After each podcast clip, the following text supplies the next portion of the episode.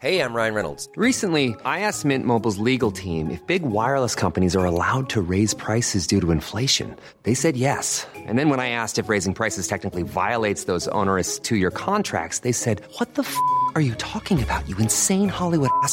So to recap, we're cutting the price of Mint Unlimited from $30 a month to just $15 a month. Give it a try at mintmobile.com slash switch. $45 upfront for three months plus taxes and fees. Promo rate for new customers for limited time. Unlimited more than 40 gigabytes per month. Slows. Full terms at mintmobile.com. Bonjour à tous, je suis ravie de vous retrouver pour euh, la toute dernière édition de 90 minutes euh, info de, de la semaine. Dans un instant, je vais vous présenter mes invités. Avant euh, cela, le Flash Info, il est présenté par Mathieu Rio aujourd'hui. Bonjour Mathieu. L'apprentissage est un énorme levier de l'égalité des chances. C'est la réponse d'Elisabeth Borne à la Cour des comptes. L'institution critiquait le coût de la réforme de 2018 et son manque d'efficacité auprès des jeunes ayant le plus de difficultés à s'insérer dans l'emploi. La Première ministre a indiqué que les aides à l'apprentissage pour les entreprises seront prolongées au moins jusqu'à la fin de l'année. Face à l'inflation, la CGT de Total Energy appelle les 35 000 salariés du groupe à faire grève aujourd'hui pour réclamer une hausse des salaires. Le syndicat prévoit des débrayages dans plusieurs raffineries du pays. Aucun produit n'entrera ou ne sortira pendant 24 heures de ces sites, selon le secrétaire CGT du secteur. Face au regain de l'épidémie de Covid-19 en France, la ministre de la Santé en appelle à la responsabilité citoyenne. Brigitte Bourguignon plaide pour intensifier la campagne de vaccination, l'arme la plus utile selon elle. Seulement un quart des personnes éligibles a reçu sa deuxième dose de rappel. Merci Mathieu, à tout à l'heure. Bonjour Naïma. Fadel. Bonjour. Je suis ravie de vous retrouver sur ce plateau. Euh, je rappelle que vous êtes essayiste, conseillère en quartier populaire. Vous venez de terminer une séquence euh, électorale pour vous. Ça va? Ça s'est bien passé? Bah, écoutez, c'est Contente d'avoir été sur le terrain? Très très contente. Ça a été Mais contente de retrouver le, chemin des plateaux aussi, j'imagine. Bon, en tout Ouais. cas, bienvenue. On est, on est ravis de vous retrouver. Rémi Carlu, bonjour, bienvenue euh, chez nous également. Vous êtes journaliste à l'incorrect. De l'autre côté de la table, Benjamin Morel, l'habitué du vendredi. Bonjour. maître de conférence en droit public à l'Université Paris 2 Panthéon-Assas. Et puis, bienvenue à vous, Franck de Dieu. Je rappelle que vous êtes directeur adjoint de la rédaction de Marianne. On va parler politique pour changer. Et euh, disons les choses, ça n'avance pas beaucoup du côté de l'Assemblée euh, nationale. Les institutions, pour l'instant, il y y a une forme de blocage hein, euh, qui perdure. Pour combien de temps Euh, En tout cas, elle dit ne pas se poser de questions quant à son avenir à, à Matignon. C'est bien sûr Elisabeth Borne euh, qui est sous le feu des critiques, toujours, euh, depuis le résultat. Est-elle en, en sursis?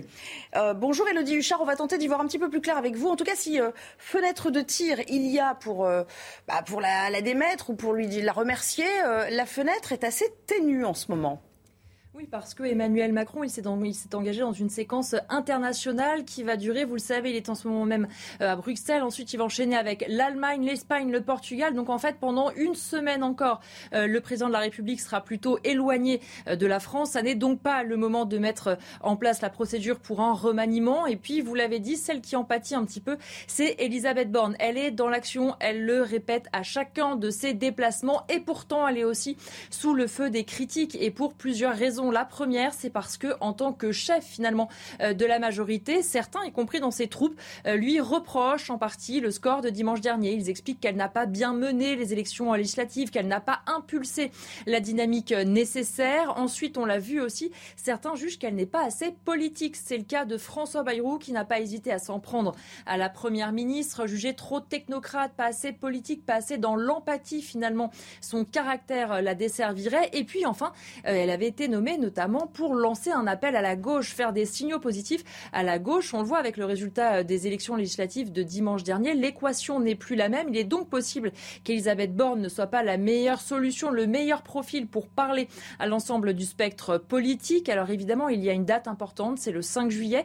Normalement, elle doit prononcer son discours de politique générale. Les oppositions n'ont de cesse de réclamer son départ. Oui, mais attention, on sait qu'Emmanuel Macron n'aime pas céder à la pression. Il n'est pas impossible que plus l'opposition s'acharne sur Elisabeth Borne, plus finalement ça soit une bonne nouvelle pour elle et que le président ait envie de lui renouveler sa confiance.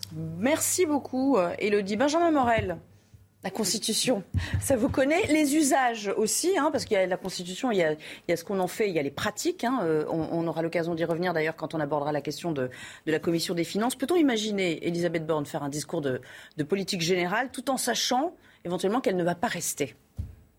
Oui, c'est un scénario envisageable. Il n'est pas dit d'ailleurs qu'elle ne reste pas encore quelques mois parce que Emmanuel Macron n'a pas de martingale, c'est-à-dire qu'il lui faudrait un Premier ministre qui plaît à la fois au centre-gauche, au centre-droit, puis surtout qui a une pratique parlementaire. Si on veut comprendre à peu près la crise dans laquelle est Emmanuel Macron, il faut comprendre que les têtes d'affiche d'Emmanuel Macron, celles qui lui permettaient de tenir le Parlement, les Richard Ferrand, les Christophe Castaner, les Patrick Mignola, ont, sont disparus, euh, ont disparu à travers ces élections. Ils ont été battus. Et donc il n'a plus de relais au Parlement. Olivier Véran n'est pas un parlementaire très chevronné, donc en tant que ministre des Relations avec le Parlement, il ne tient pas non plus la majorité. Donc il faudrait un Premier ministre qui ait une expérience parlementaire, ce que n'a pas Elisabeth Borne. Sauf qu'il n'a pas ça en boutique pour l'instant. Et donc, quitte à ne pas avoir de martingale, maintenir Elisabeth Borne quelque temps n'est pas forcément. Donc ça pourrait être un choix par défaut, d'une certaine manière. Pour l'instant, ça permet en effet de voir, parce qu'il y a un problème en effet à Matignon, mais il y a d'autres ministres qui probablement vont devoir pivoter. Tant que vous gardez Elisabeth Borne, vous évitez de se poser ces questions-là. Et d'un point de vue constitutionnel, puisque vous me lancez sur mes passions, eh bien, pour arriver à faire tomber Elisabeth Borne, il faudrait que l'opposition vote une motion de censure. C'est-à-dire que 289 députés ce qui implique au minimum le RN, la NUP et LR, se mettent d'accord sur une même motion. Qu'est-ce qui se passe en règle générale? La NUP va déposer une motion de censure, le RN va dire on ne vote pas avec la NUP et va s'abstenir, idem pour LR. Peut-être que le RN déposera une motion de censure, la NUP s'abstiendra. Donc l'issue, on la connaît. Donc, la possibilité de renverser Elisabeth Borne en droit est extrêmement limitée si elle ne pose pas de question de confiance, donc ça peut durer et ça peut durer longtemps. Oui, Rémi Carlu, le marathon diplomatique là, euh, entamé par euh, Emmanuel Macron, on a beaucoup glosé sur euh, le délai qu'il donnait, euh, une sorte d'ultimatum. Certains sont allés jusqu'à dire euh, qu'il y avait un ultimatum, 48 heures, pas 48 heures. Mais néanmoins, ça l'arrange bien. Ça lui permet quand même de gagner du temps et de continuer en, coulisses, en sous-main, à tenter de composer trouve que ça lui permet un peu de se, laver les mains. C'est-à-dire que pour le coup, il respecte assez la Constitution, et c'est une grande première, et la division des rôles entre le, président de la République et le Premier ministre. Mm. C'est-à-dire qu'en fait, euh, avec son discours la dernière fois, puis là son départ pendant une semaine pour l'étranger, il explique au fond que il faut que la Première ministre et les groupes parlementaires prennent leurs responsabilités, qu'ils réussissent ensemble à travailler pour essayer de forger une majorité. Et donc lui, en fait, ne s'implique pas. Et on a l'impression qu'il va revenir dans une semaine et il va voir ce qui se passe. Or, le problème, et c'était un peu souligné, c'est que le profil d'Elisabeth Borne euh, est, beaucoup trop technocratique. Elle n'a pas une connaissance profonde, sérieuse des, euh, euh, des, mouvements politiques, de ce qui se passe à l'Assemblée, de comment on fait pour aller chercher, pour discuter. Et pour construire une majorité, d'autant que c'est une première sous la Ve République, de devoir aller chercher très largement dans d'autres groupes pour, pour, essayer de, bâtir une majorité. Et donc là, je pense que pour le coup, Emmanuel Macron avait un rôle tout à fait important et prégnant à jouer. Encore une fois, parce que sa, Premier ministre n'a pas le profil pour euh, aller, euh, par aller faire ce genre de démarchage. vous êtes d'accord pour dire que pour l'instant, on, la maintient, hein, on la laisse euh, en poste parce qu'on n'a pas trouvé finalement le, candidat adéquat et on ne peut pas se permettre, dans le contexte actuel, de changer de Premier ministre tous les 3-4 mois. Hein. Exactement, ça serait une crise institutionnelle à l'intérieur de la crise institutionnelle. Alors ça peut être une solution pour tout résoudre, mais je ne le crois pas. Effectivement, on a dit, c'est presque le dénominateur commun des interventions, c'est qu'il manque de relais. C'est-à-dire que quelque part, le jupitérien qui n'avait pas besoin de relais pour faire valoir euh, ses opinions, ses idées, là, se retrouve avec un besoin de relais. Premier ministre, c'est pas possible. Effectivement, on l'a dit, très technocratique. Relais parlementaire, euh, il en manque. Or, ce qui se joue là, c'est quand même d'essayer d'avoir des, émissaires, quoi. Des émissaires pour avoir des députés qui acceptent de voter euh, la confiance ou d'être ou un contrat de coalition. Euh, vous avez, ça commence là, il y a des coups de téléphone, euh, le, téléphone chauffe. Vous avez les socialistes euh, qui, sont, qui ont refusé la NUPES, qui là seront, ils appellent ça les utiles, j'ai vu dans le Parisien, ils sont autour de Falorni une vingtaine. Vous avez on a commencé à regarder quels sont les députés LR qui n'avaient pas voté pour Olivier Marlex, c'est-à-dire ils sont une vingtaine. Donc finalement, vous faites des jeux d'alliance, de réalliance, de contre-alliance, ça fait 21 plus 20 et vous finissez à tourner autour des 41 manquants. pardon d'être si trivial, Nelly, mais c'est un peu comme ça que ça se passe. C'est-à-dire, on fait, on passe des coups de téléphone, quoi, hein. on, additionne des noms, on fait de la calculette et on voit si ça marche. Tout cela, quand même, euh, ne risque de, encore une fois, d'agrandir le fossé qu'il y a entre l'expression du peuple souverain et ce qui se passe à l'Assemblée. Naïm Fadel, sur, sur la pratique, j'aimerais avoir votre, euh, votre sentiment, parce que vous l'avez un peu testé, vous l'avez expérimenté vous-même euh, en étant un peu à l'épreuve du feu, si j'ose dire. Euh, vous, êtes d'accord avec ce constat Finalement, ça, ça se résume à, à, quelques personnes pivots qu'il va falloir aller chercher et qu'il va falloir enjoindre de convaincre les autres? Alors deux choses. D'abord, je voudrais dire mes chers amis, que je ne suis pas trop d'accord avec eux par rapport à. Mais c'est très bien, ça tombe bien. On n'aime pas, le consensus absolu. En fait, je pense que le profil va déstabiliser les politiques. Ces politiques, ces parlementaires ont l'habitude justement du joute euh, politique. Ils ont l'habitude de la confrontation et elle, elle n'est pas du tout dans la confrontation. On voit bien que sa personnalité, c'est plutôt, moi je trouve, la force tranquille. Et justement, je pense que ça peut déstabiliser parce que justement, c'est une technocrate, donc elle va aller sur ces sujets-là en tant que technocrate et non pas en tant que politique. Et à mon avis, en face d'elle, les députés n'attendent que ça. NUPES, ils attendent que ça pour en découdre. Ce qu'ils veulent, c'est le chahut, le, Ils veulent le, chaos. on parle pour Eh, bâtir une majorité.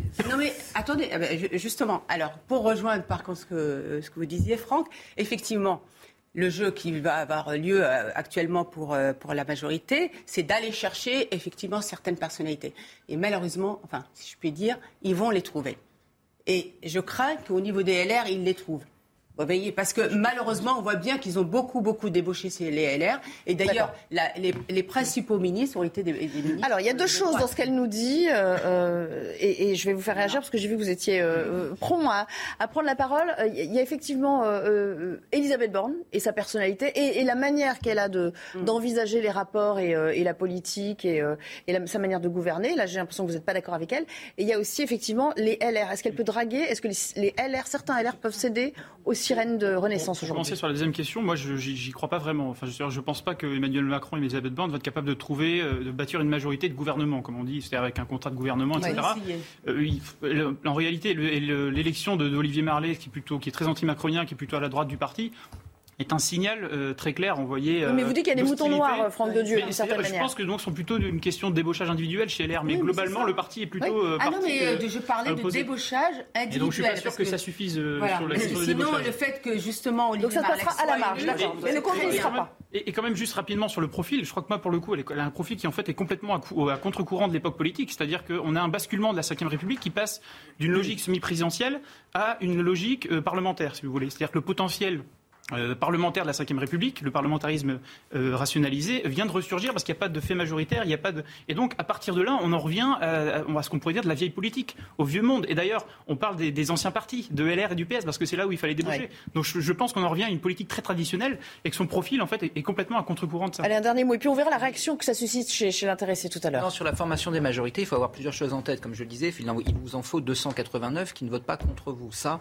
ils les trouveront, il n'y a pas de problème. Et ensuite, il faut une majorité texte par texte pour arriver à voter. Mais si vous, si vous allez trop à droite, en réalité, vous risquez de perdre des députés Renaissance, députés Renaissance qui sont passés à un cheveu de leur réélection, qui ne pourront pas être réélus dans le siège d'Emmanuel Macron parce qu'Emmanuel Macron ne pourra pas se représenter, qui, si demain ils devaient soutenir la retraite à 67 ans, savent très bien qu'ils perdraient leur circonscription. Donc il faut arriver à tenir ces gens-là et surtout il faut, il faut arriver à les avoir en séance. Il faut voir que lors de la dernière législature, la majorité a été battue parce qu'elle n'avait pas assez de députés en séance. Or la NUP va être mobilisée, le RN va être mobilisé. Or arriver à mobiliser, c'est pas une affaire de 289, 290 ou 260, arriver suffisamment à mobiliser vos troupes quand vous avez un rapport très très distant avec une partie des députés, c'est extrêmement compliqué. Et donc aujourd'hui, au-delà même de la pure arithmétique, il va y avoir de vrais vrais Petite problèmes. question, alors petite question, euh, enfin pas technique, mais euh, comment dire, euh, sémantique. Aux États-Unis, vous que la Constitution américaine, vous la connaissez bien également, enfin tous autant que vous êtes, on a ce qu'on appelle un, un whip,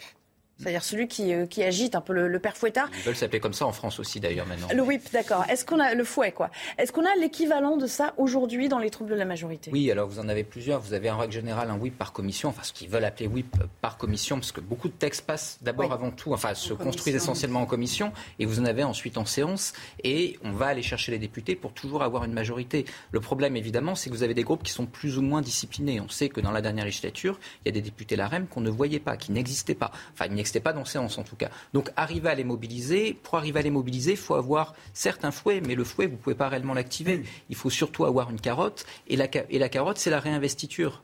Encore faut-il vouloir être réinvesti, c'est-à-dire vouloir se représenter et penser que votre réinvestiture et votre victoire dépendra du parti. Oui. Si Emmanuel Macron ne peut pas se représenter, il ne peut pas se représenter, eh bien la victoire demain ne dépendra pas d'abord d'Emmanuel Macron, mais peut-être d'un autre candidat, ce qui va vite poser au sein de cette majorité des problèmes. Alors, on s'interrogeait sur euh, euh, le sursis euh, d'E- de, de- j'allais dire Emmanuel Macron, non, pardon, d'Elisabeth Borne, euh, qui dit elle-même, de son propre aveu, je ne suis pas en train de me poser ce genre de questions. Je peux vous dire que moi, je suis à l'action. Réponse classique, un peu convenue. Hein.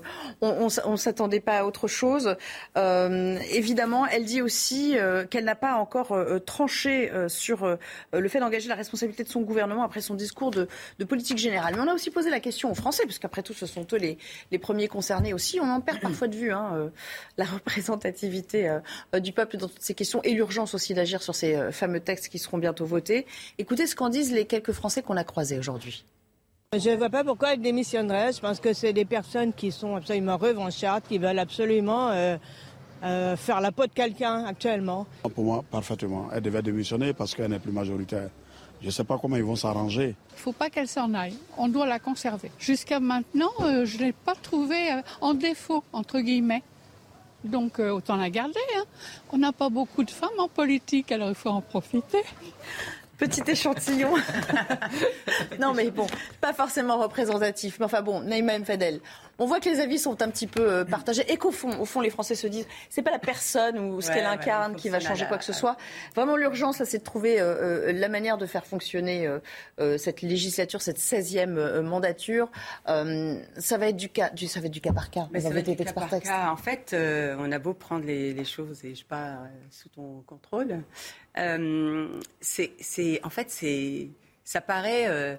Euh, ça paraît difficile parce que hum, moi j'ai écouté dernièrement Emmanuel Macron, c'était quand même assez extraordinaire. C'était bon bah écoutez voilà il y a ça, il y a ça, et puis à la balle est dans votre camp. Et si ça marche pas, c'est votre problème. Mais en fait, euh, en même temps, vous avez en face les, parlementaires, enfin les différents groupes politiques qui ne veulent pas jouer vraiment le jeu parce qu'ils veulent garder leur identité et ne pas se retrouver un petit peu euh, euh, être la béquille du gouvernement. Et puis en même temps, lui, si c'est le cas par cas, eh ben le cas par cas, si moi je fais une proposition, je suis LR et que ma proposition elle est euh, acceptée et on la vote, c'est qui finalement qui en sort avec les satisfaits? Oui, c'est-à-dire qu'il il devra se dédire sur un certain nombre de, ces, la, de ces projets. Qui, dans laquelle il va se retrouver. C'est le risque euh, qui court, c'est-à-dire c'est perdre la face aussi sur un certain nombre de propositions qui émaneront du gouvernement. Oui, c'est sûr, et c'était un peu l'ambiguïté qu'il y a eu dans le discours d'Emmanuel Macron il y a quelques jours. C'est-à-dire qu'il a dit les Français m'ont réélu, m'ont donné une légitimité, etc. Mm. Très bien, avec un programme très clair. Bon, ça, je suis pas sûr qu'il soit très clair, mais enfin, c'est notre question. Et, ensuite, euh, il parle, de, il est rentré donc dans la logique parlementaire en disant qu'il va falloir trouver des alliances et bâtir une majorité, etc. Mais, mais à partir du moment où on veut rentrer dans un jeu euh, de, de rentrer dans le parlementarisme, il faut évidemment faire des concessions. Emmanuel Macron va devoir le faire, commencer par le faire sur son propre programme, sur ses propres idées, avec, c'est ce que vous disiez tout à l'heure, le risque de, euh, quand on veut aller chercher à droite ou à gauche, de perdre, euh, le côté euh, parallèle. Il est 15h45, on retrouve Mathieu Rio pour le Flash Info et on reprend le débat tout à l'heure.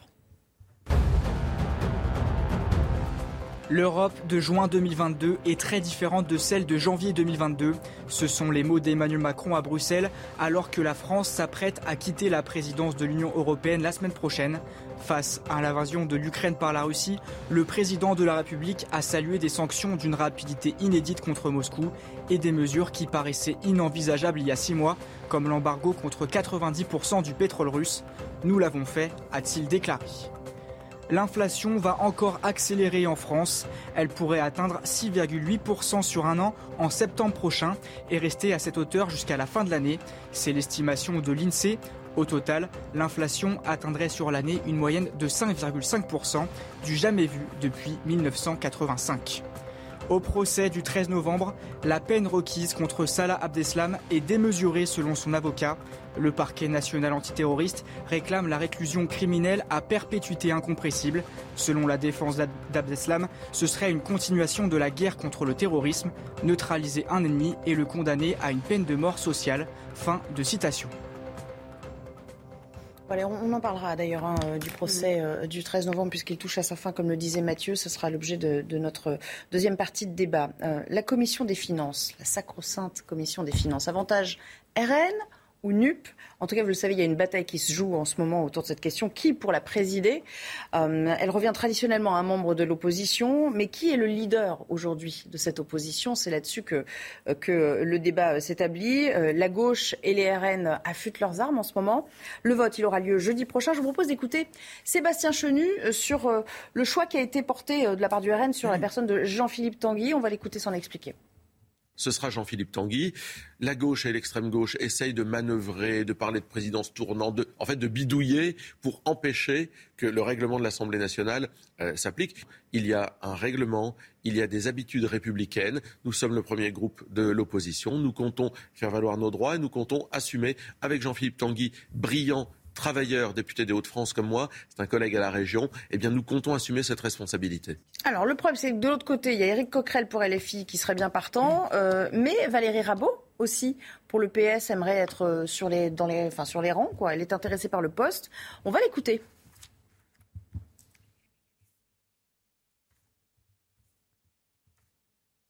On va l'écouter dans un instant. Il n'est pas calé, on me dit. C'est le jargon journalistique.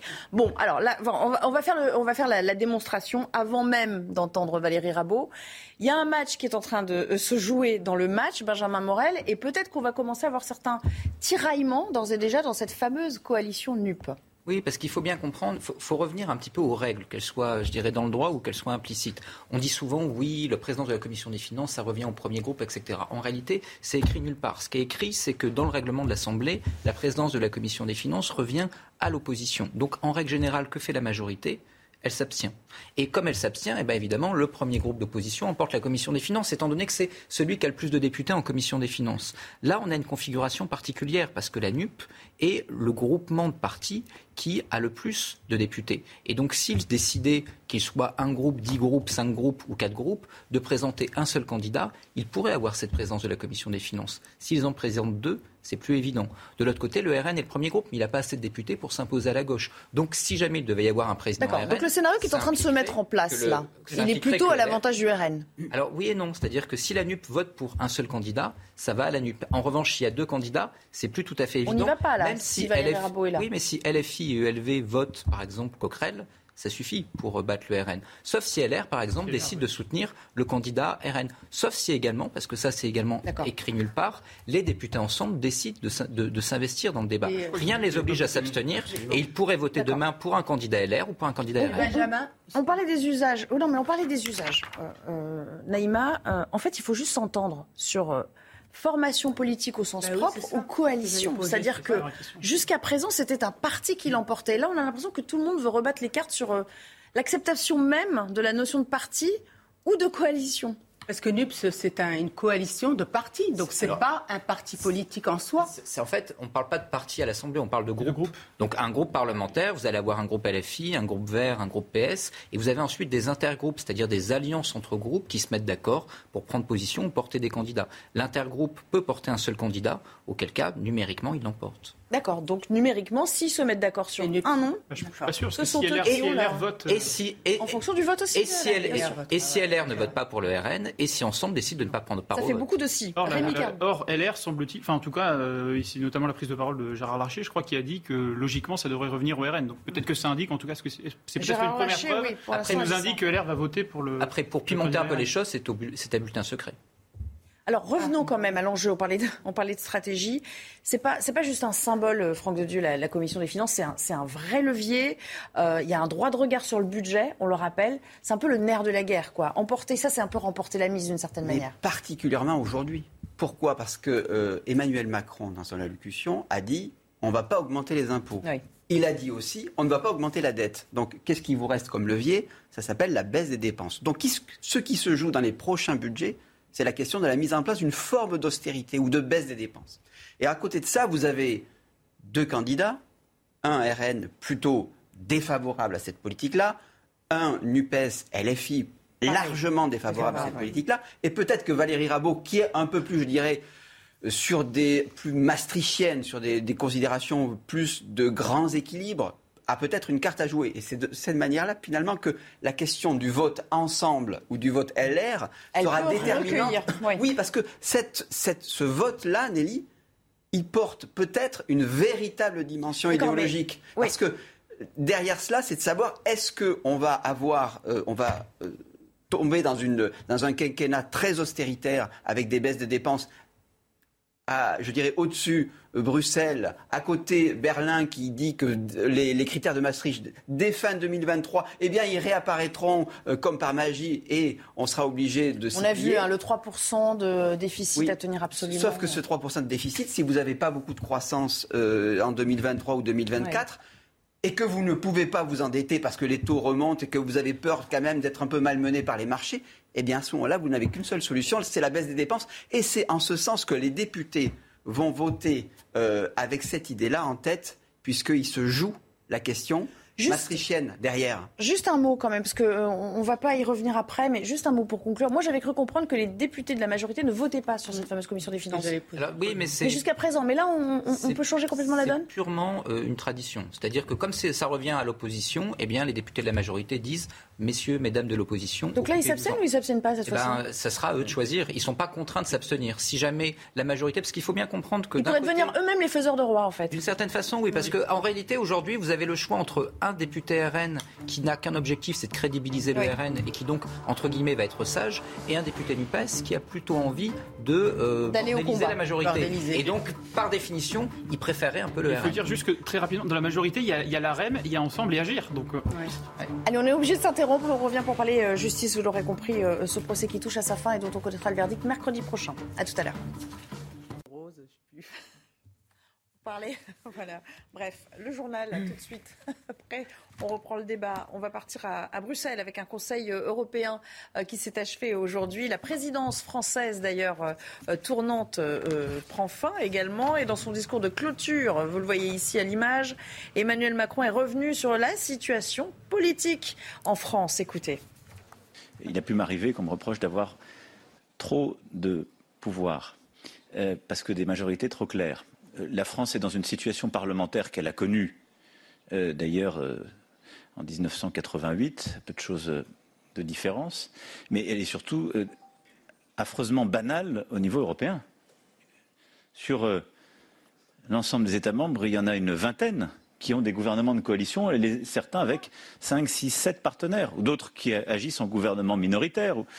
Donc je ne crois pas une seule seconde. La question qui nous est posée à tous, dirigeants européens dans des pays, on le voit bien, où les divergences montent, parfois les extrêmes montent, ce qu'on a vu aussi dans notre pays, ben, c'est de bâtir des compromis pour pouvoir convaincre tout le monde, en tout cas le maximum, obtenir des majorités constructives.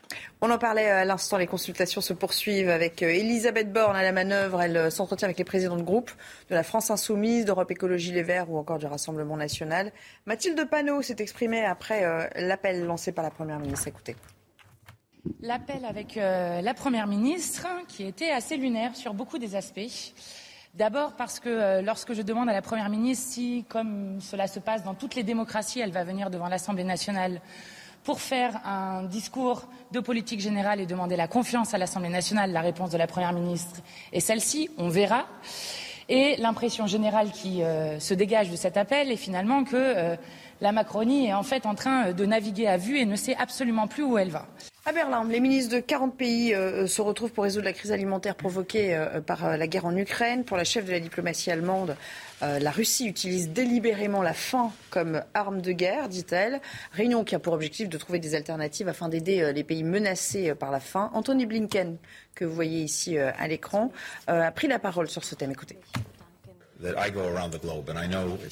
Partout où je vais dans le monde, et je sais que c'est la même chose pour nos collègues, nous entendons les profondes inquiétudes concernant l'insécurité alimentaire. Il y a trois ou quatre ans, environ 100 millions de personnes souffraient d'insécurité alimentaire. Il y a un an, c'était environ 160 millions de personnes. Aujourd'hui, 40 ou 50 millions de personnes supplémentaires viennent de grossir les rangs à cause de l'agression de la Russie contre l'Ukraine. Au 121e jour de guerre, Kiev ordonne à ses troupes de quitter Severodonetsk, cette ville épicentre des combats dans le Donbass, où cette nuit plus de 500 civils étaient encore euh, dans les abris de la zone industrielle d'Azov.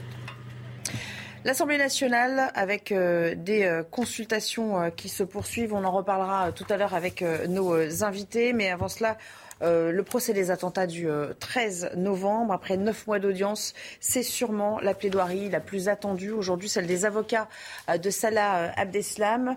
dernière tentative pour, essayer, Noémie Schulz, vous qui êtes sur place à la Cour d'assises spéciale de Paris, tenter de, rendre un peu plus humain le, personnage qu'on a présenté comme un monstre.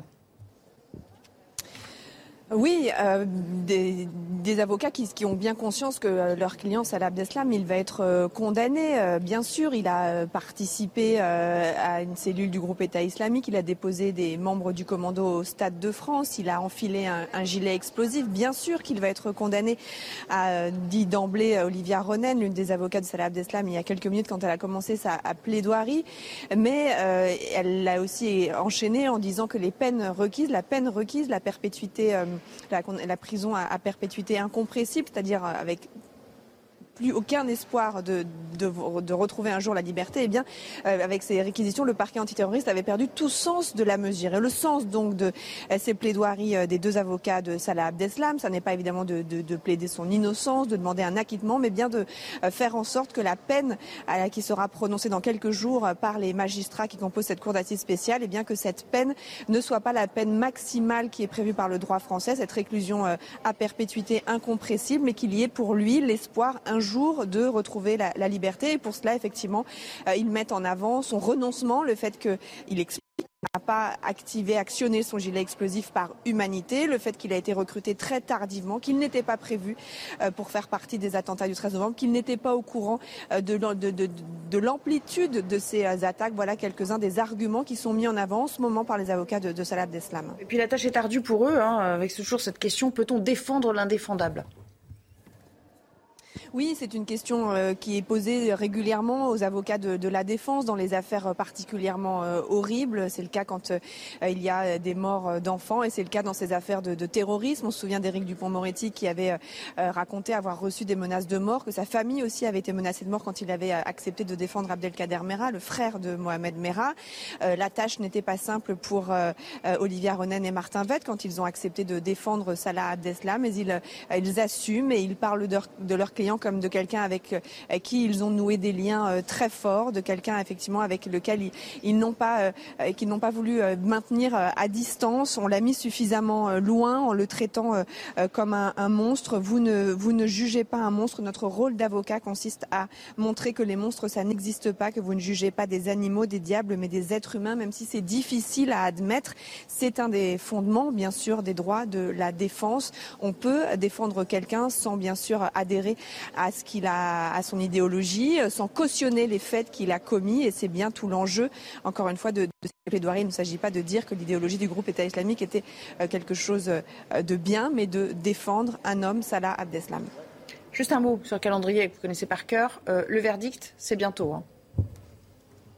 Oui, alors euh, en fin d'après-midi, les plaidoiries vont, se terminer. Il y aura euh, à nouveau une audience lundi matin, 9h30, pour les derniers mots des, accusés. Ça, c'est la règle, vous savez, en, euh, droit français. Dans tout procès, les, accusés, les prévenus prennent une dernière fois la parole avant que les magistrats ne se retirent pour délibérer. Ensuite, eh bien, les cinq magistrats professionnels qui composent cette cour d'assises et les quatre suppléants vont se retirer pour délibérer. Alors, comme on est face à un dossier absolument tentaculaire qui a occupé neuf mois de débat, eh bien, ils ne vont pas libérés en quelques heures. Ça va prendre à peu près deux jours et donc ils vont se retirer dans un lieu tenu secret, une caserne dans Paris, sécurisée, surveillée. Ils ne pourront pas en sortir pendant ces deux jours et ils vont euh, discuter, échanger, délibérer. Ils n'en sortiront que lorsqu'ils auront pris une décision, qu'ils seront prêts à rendre le verdict qui sera connu mercredi, sans doute euh, en deuxième partie de journée.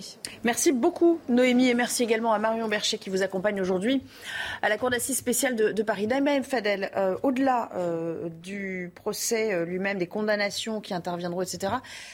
On a coutume de s'interroger hein, à propos du procès du 13 novembre. Ça fait bientôt euh, un an, elle le disait, que ça nous occupe, les uns et les autres. Euh, est-ce qu'il y a une dimension cathartique? Est-ce que c'est quelque chose qui peut, en tant que nation, faire sens? Est-ce qu'on avait besoin d'un tel procès fleuve pour faire sens de tout ce qui s'est passé et comprendre, et peut-être, euh, je, le redis, entamer une sorte de catharsis par rapport à ça? Ben, Écoutez, ça aurait pu faire sens si si lors de ce procès, depuis le mois de septembre, eh bien, on l'avait accompagné de tout un travail de terrain, c'est-à-dire dans les écoles, dans les centres sociaux, dans les centres de loisirs, dans les mairies, qu'on puisse aborder cette, euh, euh, gangrène qu'est l'islamisme, si on avait abordé ces attentats, si on avait parlé de ces 130 personnes qui ont été arrachées à la vie, arrachées à la famille. Donc moi, je regrette de vous le dire, Délie, mais euh, moi, j'ai travaillé sur ces questions-là et j'étais délégué du préfet quand il y a eu les attentats de 2015. Hmm. Ensuite, j'étais aussi délégué du préfet en 2016.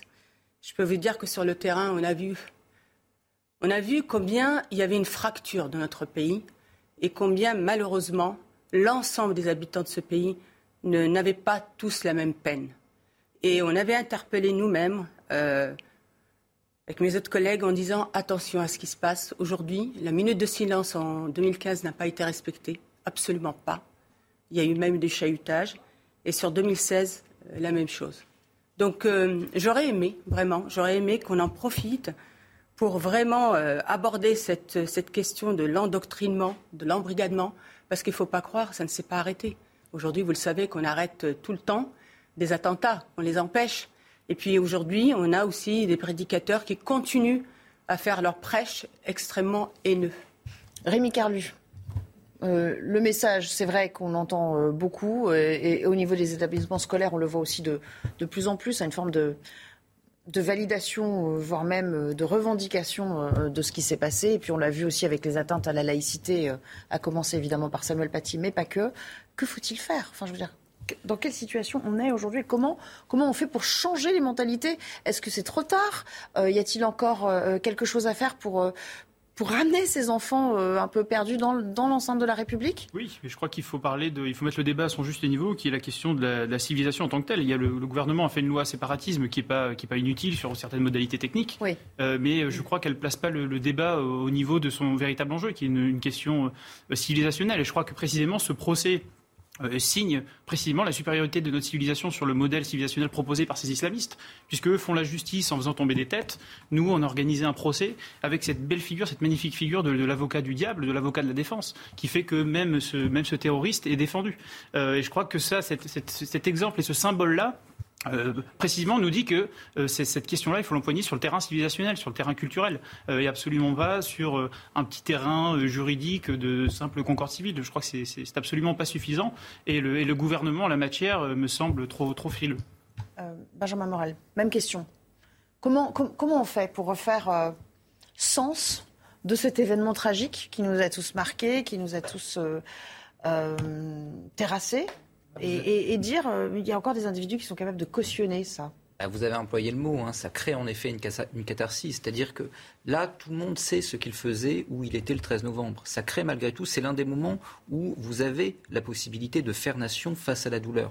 Et ce procès là-dessus était à la fois extrêmement, je dirais, important et en même temps assez décevant. Parce qu'à mm. la fin de ce procès, et ce n'est pas du tout de la faute de la justice qui a totalement fait son travail, mais on ne sait pas exactement justement ce qui a motivé notamment cet individu. Concernant Abdeslam, voilà, oui. la manière dont il s'est lui-même exprimé ou non exprimé, son attitude, etc., n'a pas fondamentalement permis de percer le mystère. Et là-dessus, ces avocats sont aujourd'hui en délicatesse. Quand ils disent ce n'est pas un monstre, etc., lui-même ne, leur a pas vraiment donné d'outils, justement, pour dédire ça. Mais il y a malgré tout une façon de sauver cette phrase. C'est-à-dire que, si, c'est un monstre, mais ça reste un humain. C'est-à-dire que vous avez là l'un des grands mystères, je dirais, qui fait que, à un moment, un être humain est capable de devenir un monstre. Et qu'au-delà des idéologies qui sont portées, ce n'est pas le premier, ce n'est pas le dernier qui dérivera ainsi, eh bien vous avez cette part monstrueuse dans l'humain.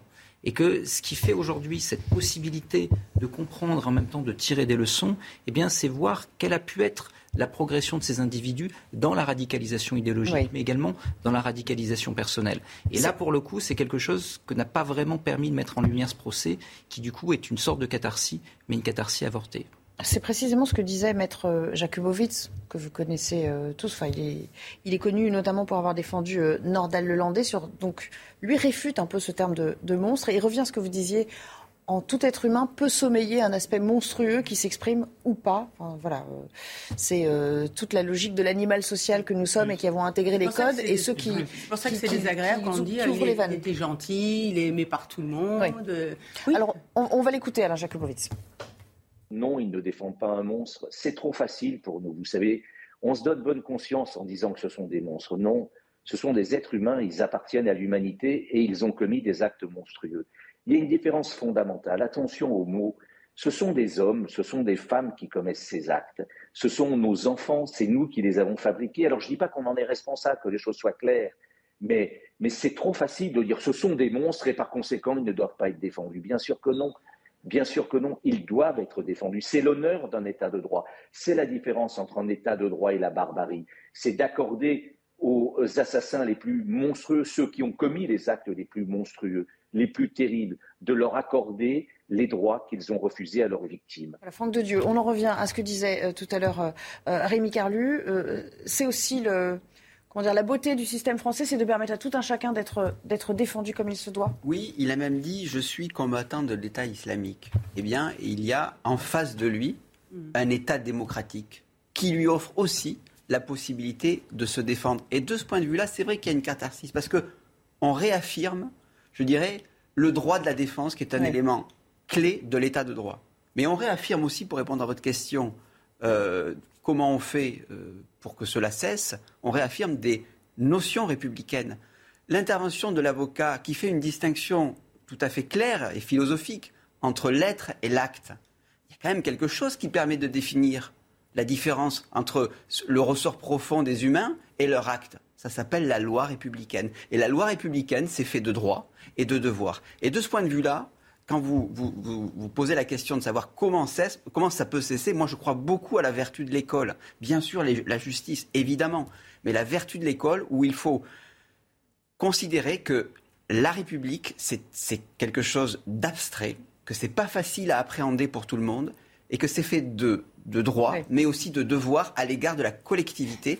Ça suppose une certaine rigueur euh, morale et légale. Mais l'école, l'école a-t-elle encore, encore faut-il lui donner les moyens d'agir à cette pauvre école? Enfin, pardon, mais, euh, l'école a-t-elle encore les moyens d'agir alors qu'elle s'auto-censure Nous avons beaucoup négligé dans les années 80 et 90 la notion de devoir, où il fallait que l'enfant était au cœur de tout, il avait des droits, des droits sur tous, sur tout le monde. Il a aussi un certain nombre de devoirs. Et c'est en ce sens que... Il faut remettre au cœur du jeu, au centre. Mais ça, ça s'appelle la République. Et cette notion, on en revient à, à ce sujet, cette notion entre l'être et l'acte, elle est réglée par la loi républicaine. Limpide. pense que... Un dernier mot. Oui, euh, non, mais je, pense qu'il faut vraiment, sur cette question-là, ne pas être trop euh, naïf. Euh, je ne dis pas que vous êtes naïf, évidemment, Franck, mais.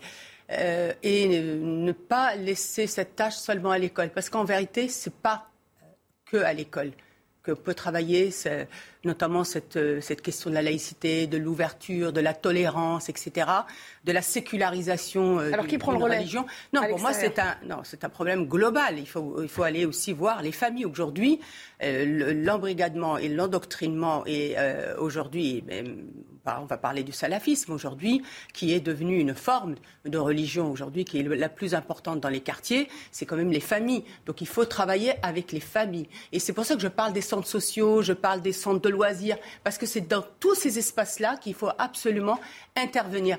Et aussi, il faut aujourd'hui arrêter d'enfermer les gens qui restent contre eux. Moi, je suis très malheureuse de voir qu'aujourd'hui, à tous les niveaux, les gens se ressemblent. Et qu'est-ce que vous voulez que je vous dise? L'altérité, elle peut se faire, se faire qu'avec le différent et notamment euh, celui qui n'est pas de la même religion. C'est un vaste débat, malheureusement, on n'a pas le temps de se lancer. Non, non, mais c'est très intéressant ce que vous lancez comme chantier, mais on n'aura pas le temps de le faire euh, aujourd'hui, même si je ne doute pas qu'on y reviendra avec vous notamment. Il est 16h16, on retrouve Jeanne Cancard pour le, pour le Flash. Plusieurs stations-service du groupe Total Énergie à l'arrêt aujourd'hui. Les employés grévistes réclament des augmentations de salaire qui tiennent compte de l'inflation. Si dans la journée, les discussions entre salariés et la direction n'aboutissent pas, une nouvelle journée de grève pourrait être votée pour mercredi prochain. En Haute-Savoie, deux personnes sont mortes dans l'accident de leur avion de tourisme dans le massif du Mont Blanc. Il s'agit d'un instructeur et de son élève. Le drame s'est noué en fin d'après-midi hier, peu après le décollage de l'appareil. Les débris de l'avion et les corps des victimes ont été découverts tôt ce matin. À Bordeaux, plus de 10% du vignoble dévasté par la grêle en juin. C'est l'équivalent de 14 000 hectares qui ont été touchés par les deux derniers épisodes de grêle. C'est considérable, c'est un désastre pour les maisons et pour les cultures, a déclaré le président du Conseil interprofessionnel du vin de Bordeaux. Vignes, maïs, légumes, aucune production ne semble avoir été épargnée. Merci Jeanne, à tout à l'heure. Il nous reste quelques minutes dans cette deuxième partie pour aborder euh, cette impression déjà vue avec un, squat, mais euh, sauf que cette fois-ci ça se passe près d'une maternelle à Noisy-le-Sec. Des parents d'élèves ont même lancé une pétition pour demander la fermeture de ce, squat qui a allé à 20 mètres hein, de l'entrée de, cette école euh, maternelle. le problème c'est que le mois dernier il y a eu deux bagarres qui ont éclaté sous le nez des élèves. Évidemment, ça fait vraiment désordre et surtout c'est c'est très dangereux pour, euh, pour les enfants et pour les riverains. Sujet de Valérie Labonne et Thibault Marcheteau. Ce bâtiment abandonné depuis plusieurs années abrite un squat dont les habitants sèment la terreur dans le quartier. Ils sont surtout devenus le cauchemar de l'école maternelle Petit Prince. Il est là, il a, il a quoi, 20 mètres de l'école justement, et euh, c'est une problématique quoi. Ce voisin qui témoigne anonymement a été témoin de deux bagarres violentes pendant le mois de mai, en pleine heure de classe sont produits avec euh, couteau, machette, euh, voilà. Et il y a eu l'intervention de la police. Et quand il y a eu l'intervention de la police, il y, en a qui ont jeté des, couteaux et machettes dans la, dans la cour jardinée qui est juste en bas de l'école. Les parents d'élèves ont alors lancé une pétition pour fermer ce squat qui menace la tranquillité de l'école. Elle a à ce jour recueilli plus de 300 signatures. Une démarche que soutient cette autre voisine qui témoigne également anonymement par peur des représailles. Bah, je peux que les comprendre parce que quand mes enfants rentrent de l'école et qu'ils me disent euh, euh, papa est pas là, il est en train de nettoyer le sang devant, devant la maison, euh, oui, ça me pose un vrai problème. Mais la mairie et la préfecture qui se sont saisis de l'affaire sont démunis. L'immeuble est une propriété privée et son propriétaire est aux abonnés absents. La préfecture devrait lancer sous peu une procédure de biens en état d'abandon manifeste qui peut aller jusqu'à l'expropriation. Bon, Rémi Carlu, on en est là, quoi. Hein oui, là, pour faire court, il y, a un, double sujet. En fait, il y a la question du squat et la question de, l'insécurité. La question du squat, euh, c'est un sujet que vraiment euh, on, ne cesse plus de commenter. Euh, et semble-t-il, il, y a quand même un problème avec la loi actuelle en la matière. Alors là, la question est encore plus compliquée puisqu'on ne trouve pas le propriétaire, donc il faut lancer des démarches pour le retrouver. Et, ensuite, sinon, expropriation. Donc c'est très complexe, ça prend énormément de temps, ça ne permet pas de, réagir en urgence face à cette situation. Oui, mais au moins ça bougera. S'il y a une expropriation, ça fera. Absolument, absolument. Mais le problème, c'est que, ça prend énormément de temps. Et d'où la deuxième question à, à, côté du squat, c'est la question de, l'insécurité, là, avec des rixes. Moi, j'ai lu que les, les, les, gens qui s'étaient battus euh, avaient déposé, avaient jeté les machettes et les couteaux dans la cour d'école. Donc, c'est un truc qui est complètement, complètement aberrant. Et là, il y a une, ben, des mesures d'urgence qui doivent être absolument prises, évidemment, en envoyant des forces de l'ordre sur place pour arrêter, en plus, c'est pour arrêter ces gens, simplement, et, euh, protéger les, élèves. Les élèves. Benjamin Morel, hélas, on en parle, alors on, en parle à propos de, cette situation un, peu, euh, disons, euh, extrême de squat à proximité d'une école maternelle. Là, on est vraiment dans presque la caricature. on en a parlé aussi de cette insécurité croissante et du contact entre les riverains et, ceux qui sèment le trouble à l'ordre, sèment le trouble à l'ordre public, oui, avec le 16e arrondissement de Paris, où on a voulu installer euh, un établissement pour euh, euh, crackers. Il y a eu des riverains du 16e qui sont allés manifester. Pareil avec la fameuse colline du crack à Stalingrad. Enfin, je veux dire, de plus en plus, on risque d'être dans des confrontations directes entre citoyens autour de ces questions à la fois de consommation de drogue et de sécurité du quotidien. et on ne voudrait pas arriver à des scénarios dramatiques. Oui, c'est ce que j'allais vous dire, c'est-à-dire qu'on peut évidemment avoir un débat sur le squat. En effet, je suis d'accord, il faut modifier la loi, mais il serait locataire ou propriétaire que ça ne changerait pas fondamentalement le problème. Là, on a un problème d'insécurité aux abords d'une école. Et là, bah, vous n'avez pas de solution. Je veux dire, vous pouvez éventuellement avoir des circonstances aggravantes quand vous, commettez, quand vous commettez à proximité directe des enfants ou d'une école un certain nombre d'actes, mais fondamentalement, si jamais vous n'êtes pas puni, eh bien, euh, vous avez des individus qui n'agiront pas. Donc là, enfin, qui ne, qui ne s'abstiendront pas. Donc là, il y a la nécessité d'avoir une justice plus rapide, on en revient toujours à ce même problème, et d'avoir des condamnations qui, une fois qu'elles sont prononcées vite, sont plus fermes. Mais de façon générale, il ne faut pas non plus se leurrer. Dès le moment où vous avez une insécurité qui va croissant dans la société, l'école et ses abords ne peuvent pas réellement être épargnés malheureusement. Donc le problème, il est global et il est symptomatiquement encore plus grave ici. Je vais aller un petit peu plus loin dans mon raisonnement, Franck de Dieu.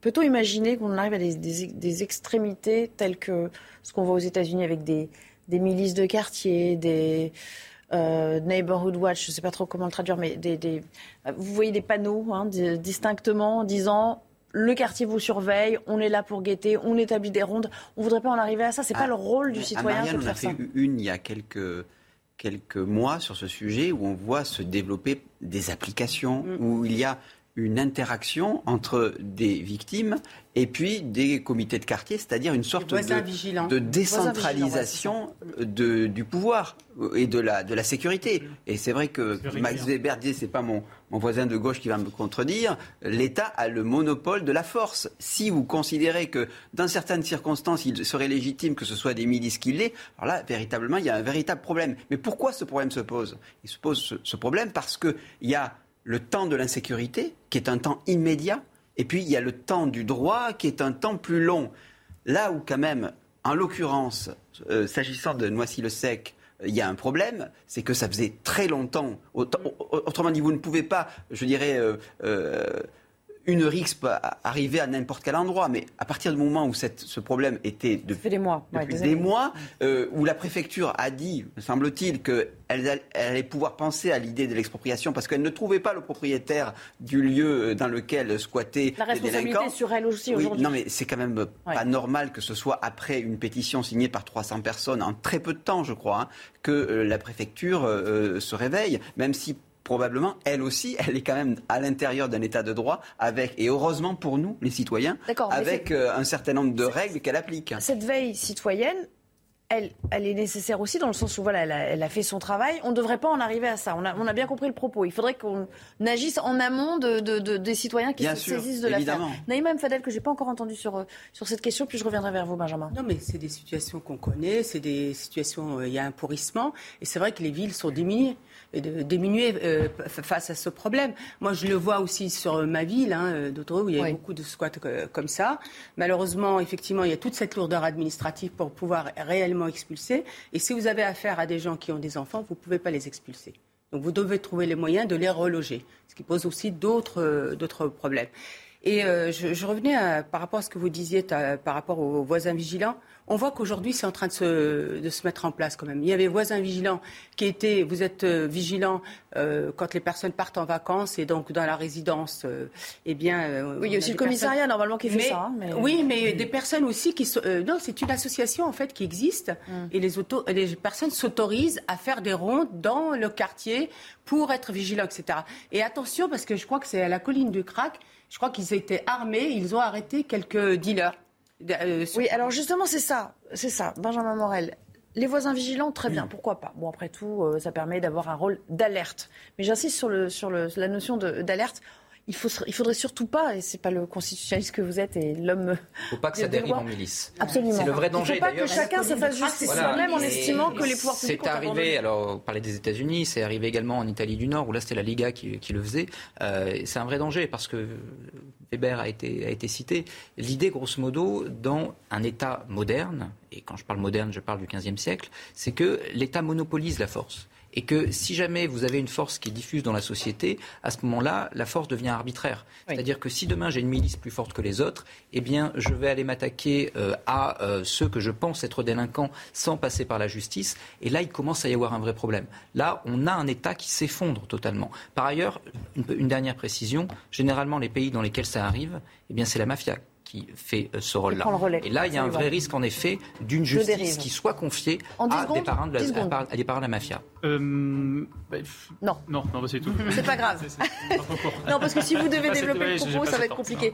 Euh, 16h26, on s'interrompt quelques minutes, on revient pour la dernière partie. On, reparle, on parlera de la résurgence du Covid. Le revoilà. Septième vague. La septième vague nous guette-t-elle et qu'allons-nous faire pour l'affronter? C'est la question qu'on se pose ensemble tout à l'heure. Voilà, on s'interroge euh, juste après le flash info de Jeanne Cancard.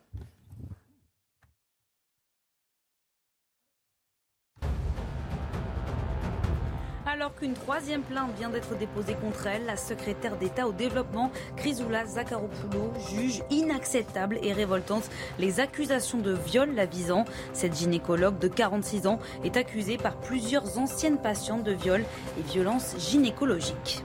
Les syndicats de la SNCF ont choisi la veille des grands départs de vacances d'été pour lancer une grève.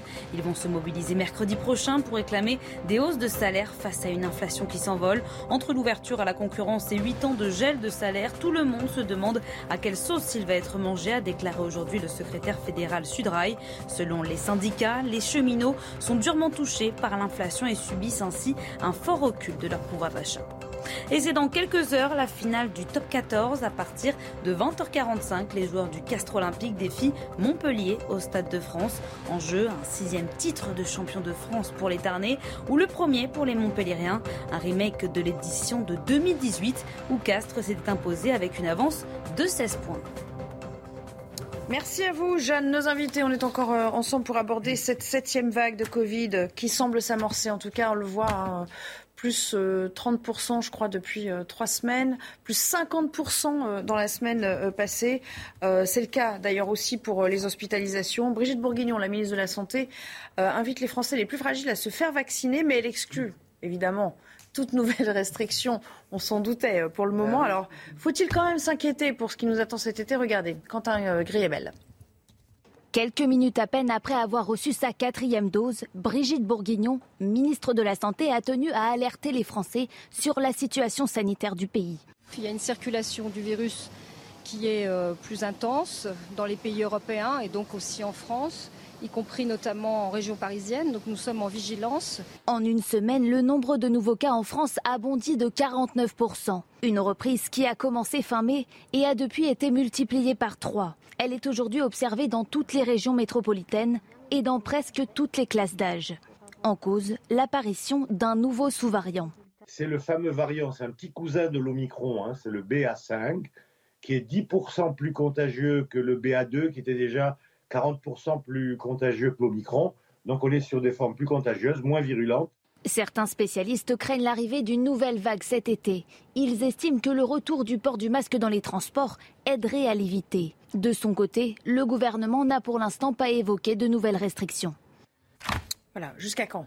Vous savez, non, non, mais Vous avez tout dit. Silence sur le ah plateau. Euh, Rémi Carlion, L'état d'urgence, je commence avec vous. Je ne sais pas pourquoi, je sens que vous avez des choses à dire là-dessus.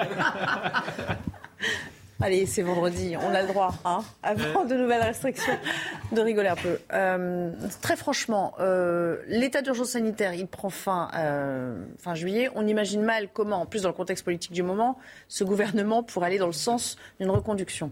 Absolument, oui. Euh, je crois que là, en plus, au vu des, des enfin de, ce qui se passe dans l'Assemblée nationale, ce serait très compliqué de, le faire voter.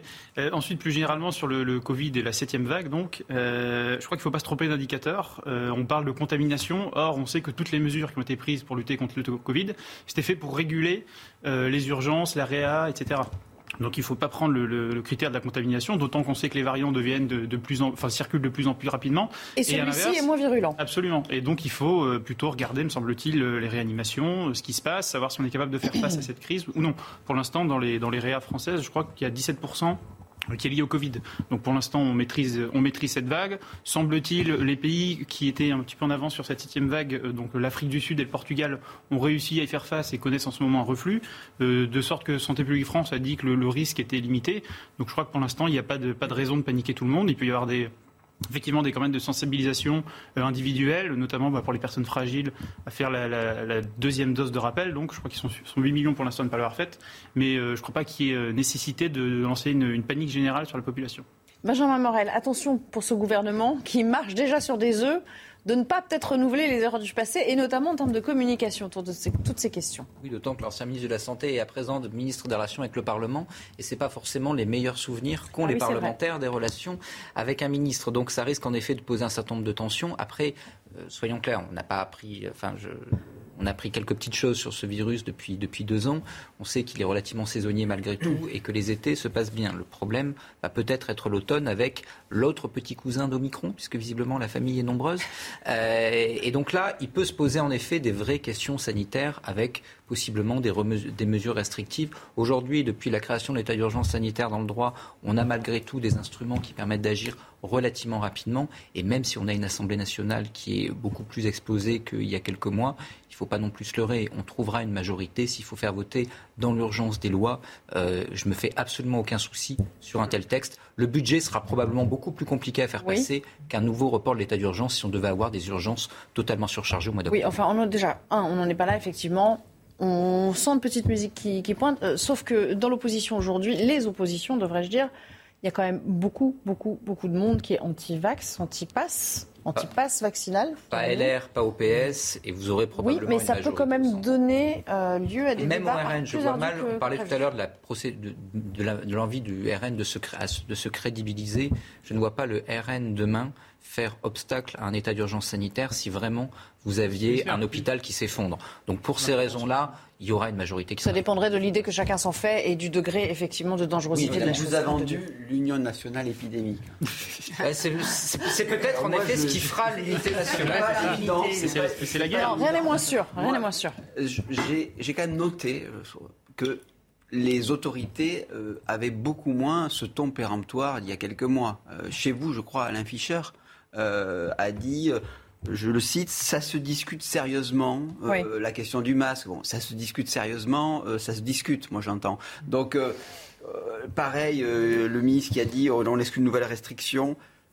Effectivement, sur peut-être, il faut cibler, je suis d'accord avec Rémi, il faut Oui. peut-être cibler les, les- les cas de, de pathologies graves potentielles, c'est-à-dire... Pour l'instant, c'est ce qu'on fait là. hein, Oui, euh, mais un quart quand même ont, ont- ont réalisé leur, la deuxième euh, vaccination, ce qui est, euh, ce qui est, ce qui est faible.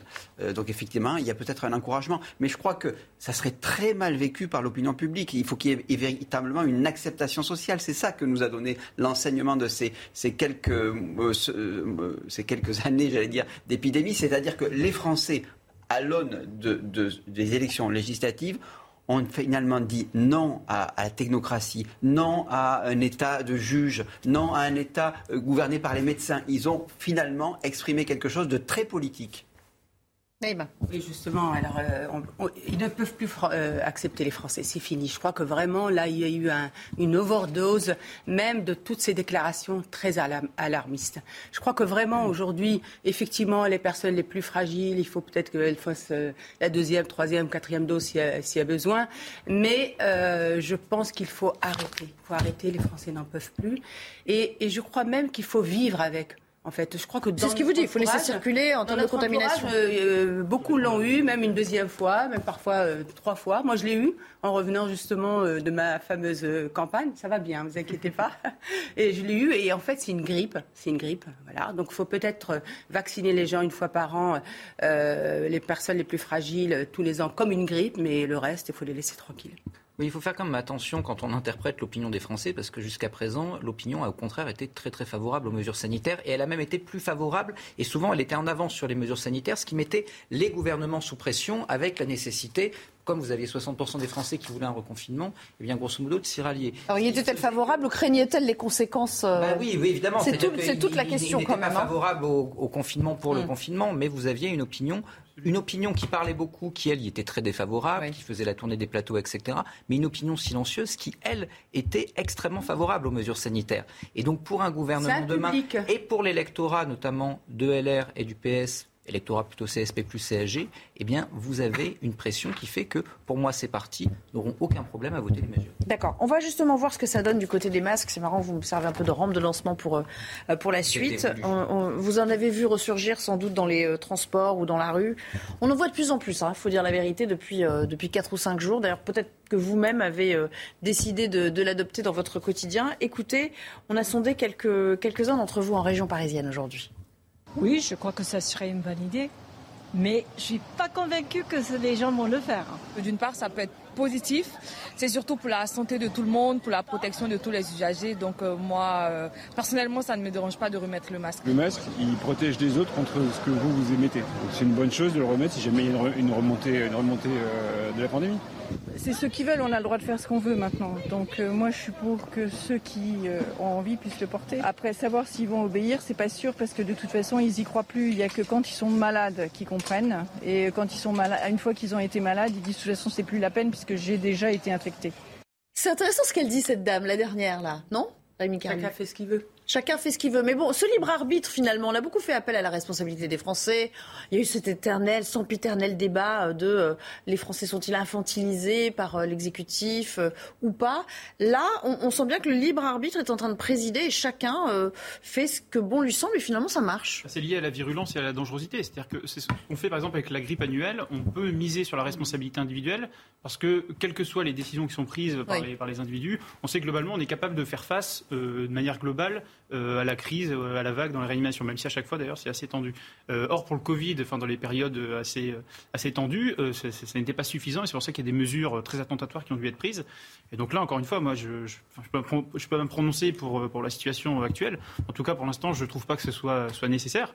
Mais toujours est-il que si on a un variant demain qui redevient très virulent, il sera absolument nécessaire de reprendre des mesures qui soient attentatoires pour les libertés individuelles. Benjamin. Oui, je suis absolument d'accord. C'est-à-dire que pour l'instant, les mesures ne seraient pas comprises parce qu'elles ne seraient pas proportionnées. Si demain elles devaient devenir proportionnées, il y aurait probablement une acceptation sociale autour de ces mesures et la nécessité de les prendre. En revanche, il y aura quelque chose qui, quoi qu'il arrive, ne sera pas pardonné à l'exécutif. Si demain il devait y avoir une nouvelle vague grave qui implique des mesures de restriction des libertés publiques, c'est l'argument oui, mais il n'y a plus assez de place aux urgences et l'hôpital va mal. alors ça, c'est sûr. La question du traitement aujourd'hui de la crise hospitalière vaut évidemment pour l'hôpital lui-même et pour l'état des urgences cet été, mais vaut également pour la prochaine vague. Et le gouvernement, quel qu'il soit et sur quelque majorité parlementaire qu'il s'appuie, serait bien avisé de s'en préoccuper dès maintenant. En tout cas, on a tous intérêt à ce que ça ne se corse pas effectivement dans l'été, à la fois pour les soignants, euh, les urgences et, aussi euh, euh, pour, pour les Français qui pourraient être mal soignés dans ces conditions. Je vous ai vu tout à l'heure, vous n'étiez pas tout à fait d'accord avec Benjamin Morel, Franck de Dieu, notamment sur cette question, enfin si je ne me trompe pas, de l'acceptation de la majorité silencieuse. Vous avez un peu tiqué quand il a. Oui, parce que moi, j'entends parler les autorités. Pour vous, c'est pas le cas.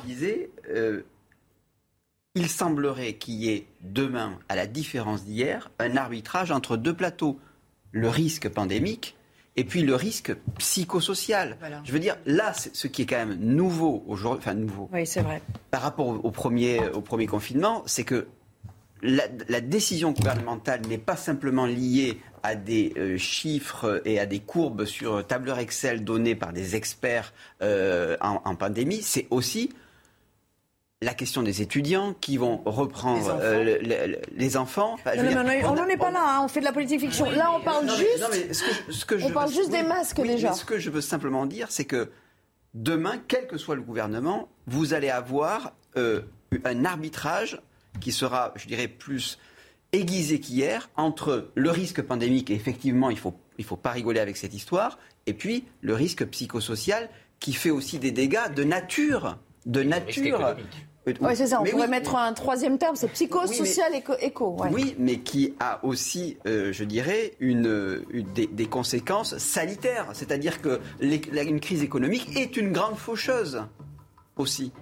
C'était le mot de la fin. Pas très, pas très... terrible pour aborder le week-end, mais merci quand même. Je, me vois mal vous relancer après ça, vraiment. Mais merci à tous les cas d'avoir joué le jeu du débat aujourd'hui. C'est un, plaisir de, l'animer avec vous. Euh, je vous confie euh, euh, entre les mains de Patrice Boisfer, qui saura très bien vous accueillir dans Punchline d'ici quelques minutes. Je vous souhaite un excellent week-end et je vous retrouve lundi. lundi dans la belle équipe, tiens, pour changer un petit peu. 14h. Excellent week-end sur notre antenne. À bientôt.